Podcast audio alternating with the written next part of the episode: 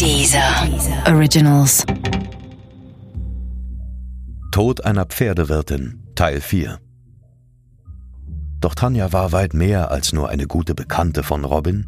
Ich kannte sie flüchtig durch ein paar Springturniere. Es war offensichtlich, dass sie blind vor Liebe war. Sie war seinen verlogenen Komplimenten und hochtrabenden Plänen wehrlos ausgeliefert. Er sah in ihr hingegen lediglich ein weiteres menschliches Werkzeug, um seinen großen Traum zu verwirklichen. Geliebt hat er Tanja sicher nicht.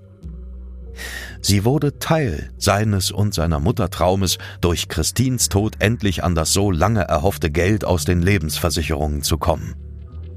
Robin stellte Tanja 50.000 Euro und eine gemeinsame Zukunft auf seinem eigenen Reiterhof in Aussicht. Sie sollte nur eine Sache dafür tun, Christine töten. Nach dem missglückten Mordversuch von Cornelia waren sich Mutter und Sohn einig, dass es ein anderer tun sollte. Tanja war sofort bereit. Nicht wegen des Geldes, sondern wegen der Liebe. Für eine gemeinsame Zukunft mit Robin hätte sie vermutlich alles getan.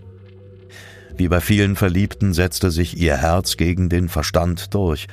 Doch bei den wenigsten Verliebten baut sich die Liebe auf einem heimtückischen Mord auf. Tanja war eigentlich nur ein Werkzeug für Robin. Sie war ihn hörig, wahrscheinlich gar sexuell abhängig. Da sie willenlos und fixiert von dem Traum, an der Seite Robins zu leben und reich zu werden. Im Frühsommer 2012 lockte Tanja Christine auf den Parkplatz eines Schnellrestaurants in Glienicke. Nach wie vor glaubte Christine, dass Tanja lediglich eine harmlose Sportkollegin von Robin wäre. Sie war arglos und konnte nicht ahnen, dass sie sich gerade mitten im zweiten Mordanschlag auf sich befand. Tanja gab vor, ein Pferd kaufen zu wollen. So war der Plan, den sich Robin und Cornelia ausgedacht hatten. Um Christine in eine Falle zu locken, mussten immer Pferde als Lockmittel herhalten. Pferde machten Christine arglos. Davon konnten Robin und seine Mutter getrost ausgehen. Auf dem Parkplatz des Schnellrestaurants öffnete Tanja eine Flasche Sekt und goss zwei Plastikbecher voll. Ohne dass es Christine mitbekam, schüttete sie Kaliumchlorid in deren Becher. Das Gift sollte die junge Pferdewirtin töten. Christine trank, doch sie starb nicht. Gunther Pirntke erklärte mir, wie sie den Mordanschlag überlebte. Kaliumchlorid wird eigentlich nur intravenös verabreicht. In kleinen Mengen oral verabreicht wirkt es erst ab über 15 Gramm tödlich. Die verabreichte Dosis hätte gegebenenfalls nur zu einem leichten Unwohlsein geführt. Auch der zweite Mordanschlag ging schief. Wahrscheinlich hatte Christine von der Gefahr, in der sie schwebte, rein gar nichts mitbekommen. Das Kaliumchlorid zeigte bis auf leichte Bauchschmerzen kaum Wirkung. Ich habe einen Tag vorher auch meine Kaffeemaschine entkalkt und nicht genug ausgespült. Und ich denke mal, das hat jeder schon mal gemacht, dann so einen Kaffee getrunken, der schrecklich geschmeckt hat.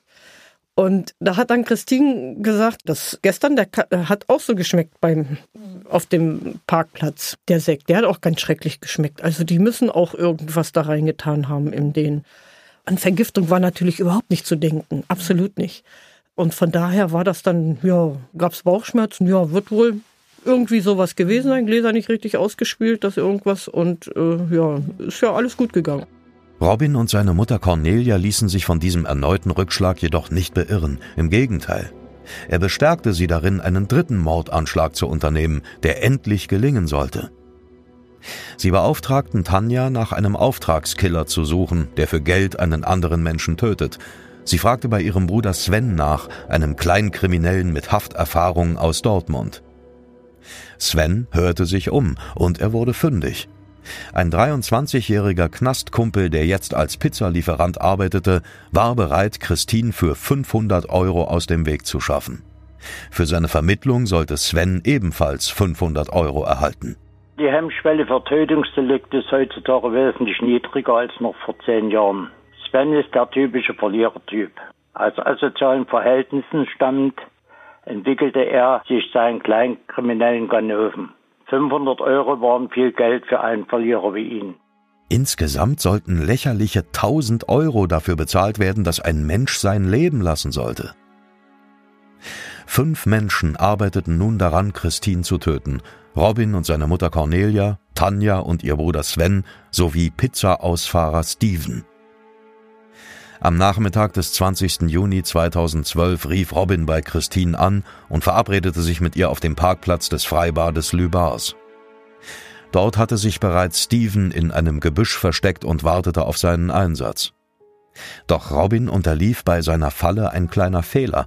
Er hatte nichts von Pferden erzählt, die Christine stets arglos machten. Als sie am Abend auf dem Parkplatz erschien, war sie nicht alleine. Eine Freundin begleitete sie.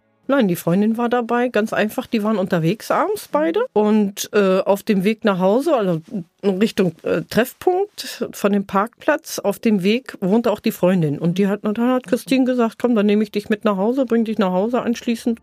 Die Anwesenheit der Freundin vereitelte zunächst den Mordplan. Steven blieb in seinem Versteck. Nach einem kurzen Gespräch mit Robin verließen Christine und ihre Freundin den Parkplatz. Doch Robin war fest entschlossen, an diesem Tag seinen großen Traum vom eigenen Reiterhof Wirklichkeit werden zu lassen. Nur wenig später rief er erneut bei Christine an.